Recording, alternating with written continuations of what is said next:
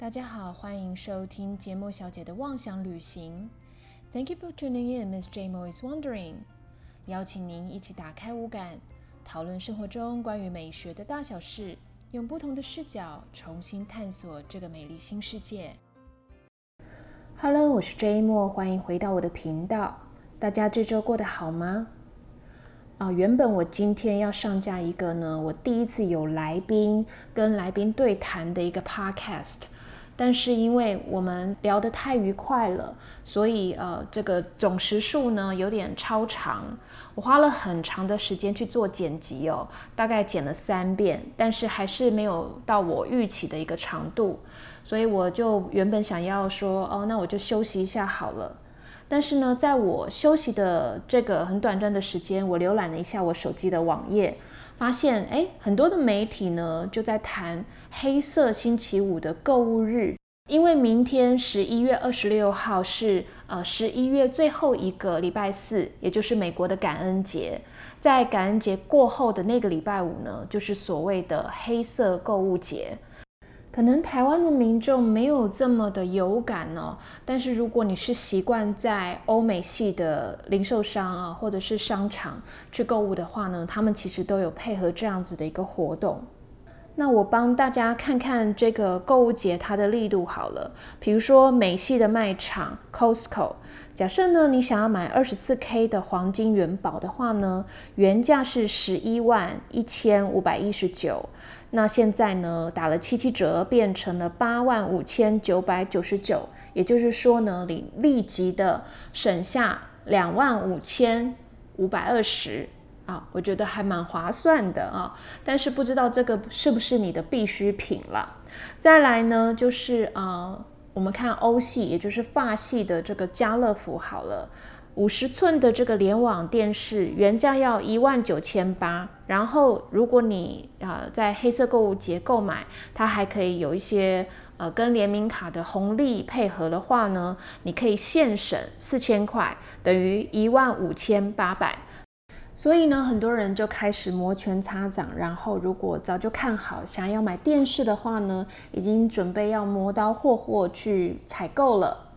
如果各位前面双十一或者是周年庆、百货周年庆，嗯，没有抢到优惠哦，那可能就想要再趁这一两天呢，再抢购一下这个黑色星期五的购物日。但是你们知道这个由来是什么吗？好，其实黑色听起来就不是太吉利，对不对？但事实上，它的背后也真的是跟一些黑历史有关的，比如说金融危机，还有贩卖黑奴以及城市混乱。今天呢，就来挑战一下，完全没有稿子哦。我在很短的时间呢，去把资料做搜集跟会诊，看看会有什么样的一个产出。今天我们就来聊聊黑色星期五的购物日，Black Friday。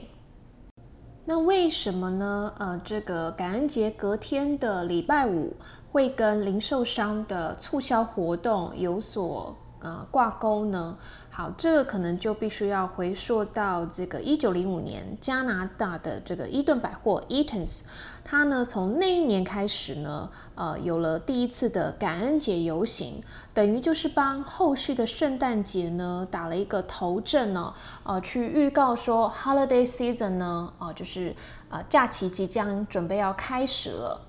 他们呢会请真人扮圣诞老人，然后坐上马车穿越这个多伦多市中心的街道哦。这样子的活动呢也吸引到很多的人潮，因此呢启发了在美国的梅西百货 Macy's，他们在一九二四年也把 Eaton's 的这个感恩节游行原封不动的啊引进到美国纽约市。好，然后。可能 Macy's 它办的规模比 Eaton's 还要盛大，所以其实呢，呃，吸引了美国各地的人，他们都会挑这天过来看 Macy 的这个游行，啊，也因此呢，在感恩节的隔天呢，会吸引大量的这个消费者进到 Macy's 去购物。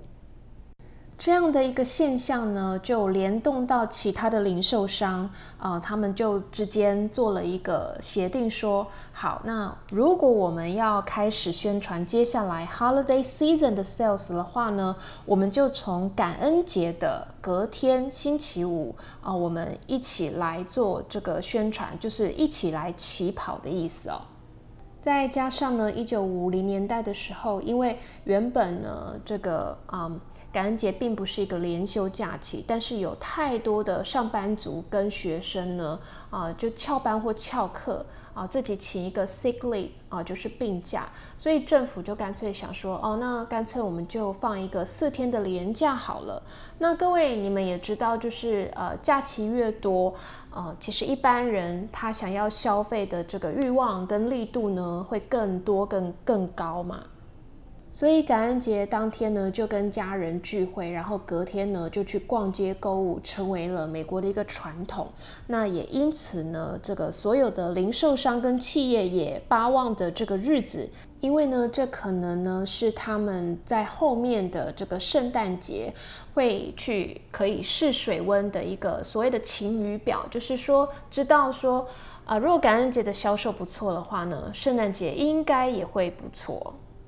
至于为什么叫做黑色星期五，因为当时还没有所谓的 Excel 表嘛，很多的零售商应该都还是用簿子哦去记账的。那我们如果学过会计，就知道说我们会用黑色去注记这个是正的收益，然后红色呢会去标注这个亏损。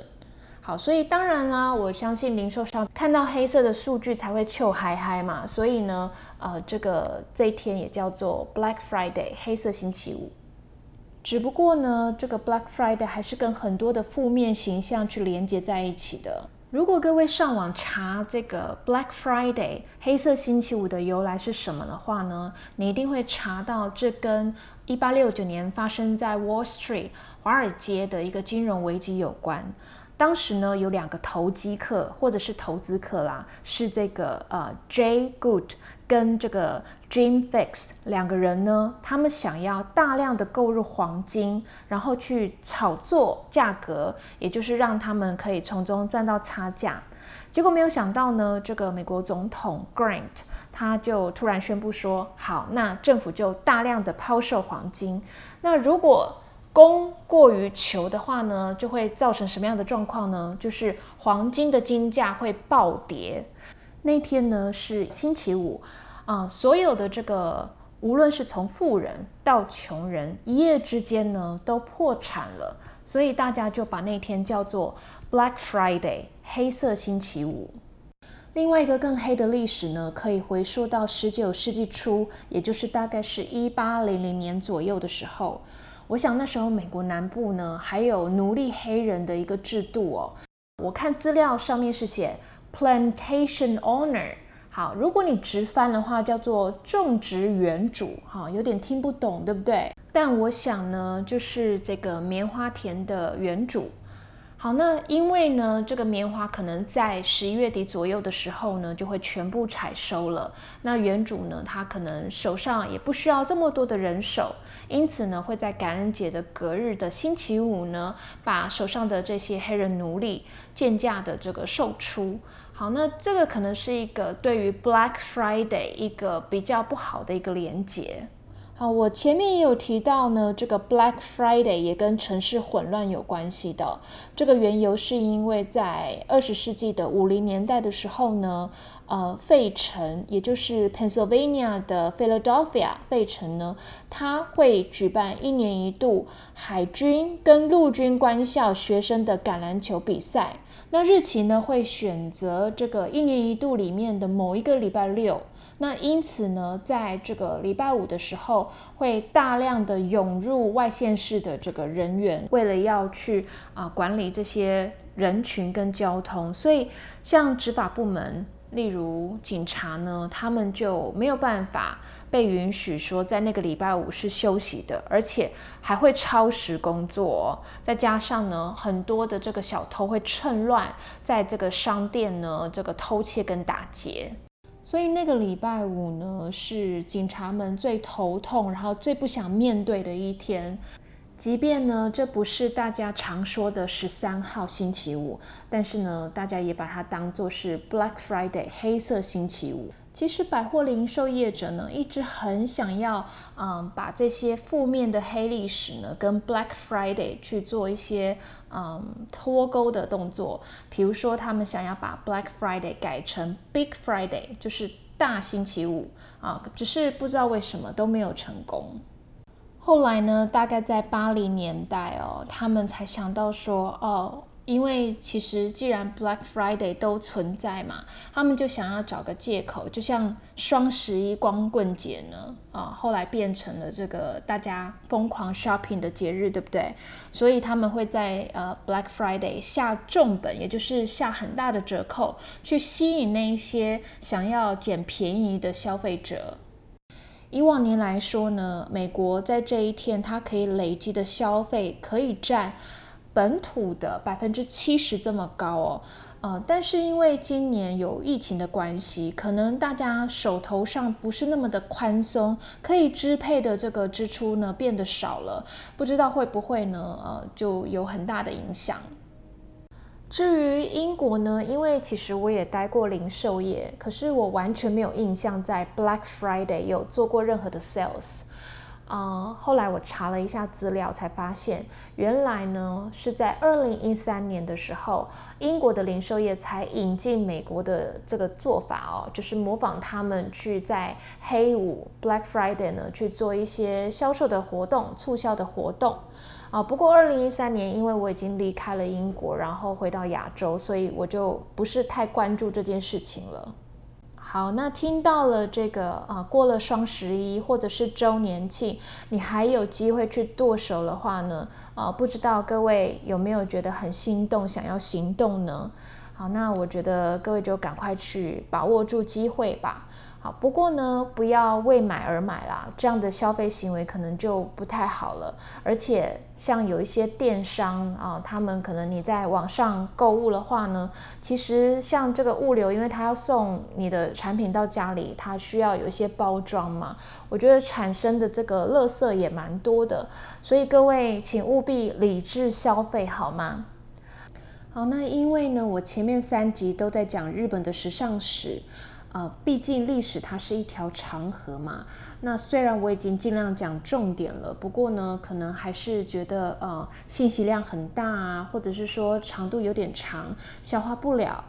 所以这一集呢，我就准备了这个小而美的这个黑色星期五购物节的由来，不知道各位喜不喜欢呢？那我们到这边的话呢，就要告一个段落喽。如果喜欢我频道的朋友呢，欢迎关注我。然后，如果你也有正在听 podcast 的朋友的话，请分享给他。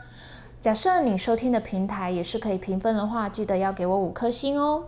啊，有任何的问题呢，都欢迎你在我的社群，无论是 Facebook 还是这个 IG 节目小姐的妄想旅行上面留言。我们下次再一起出游吧，拜拜。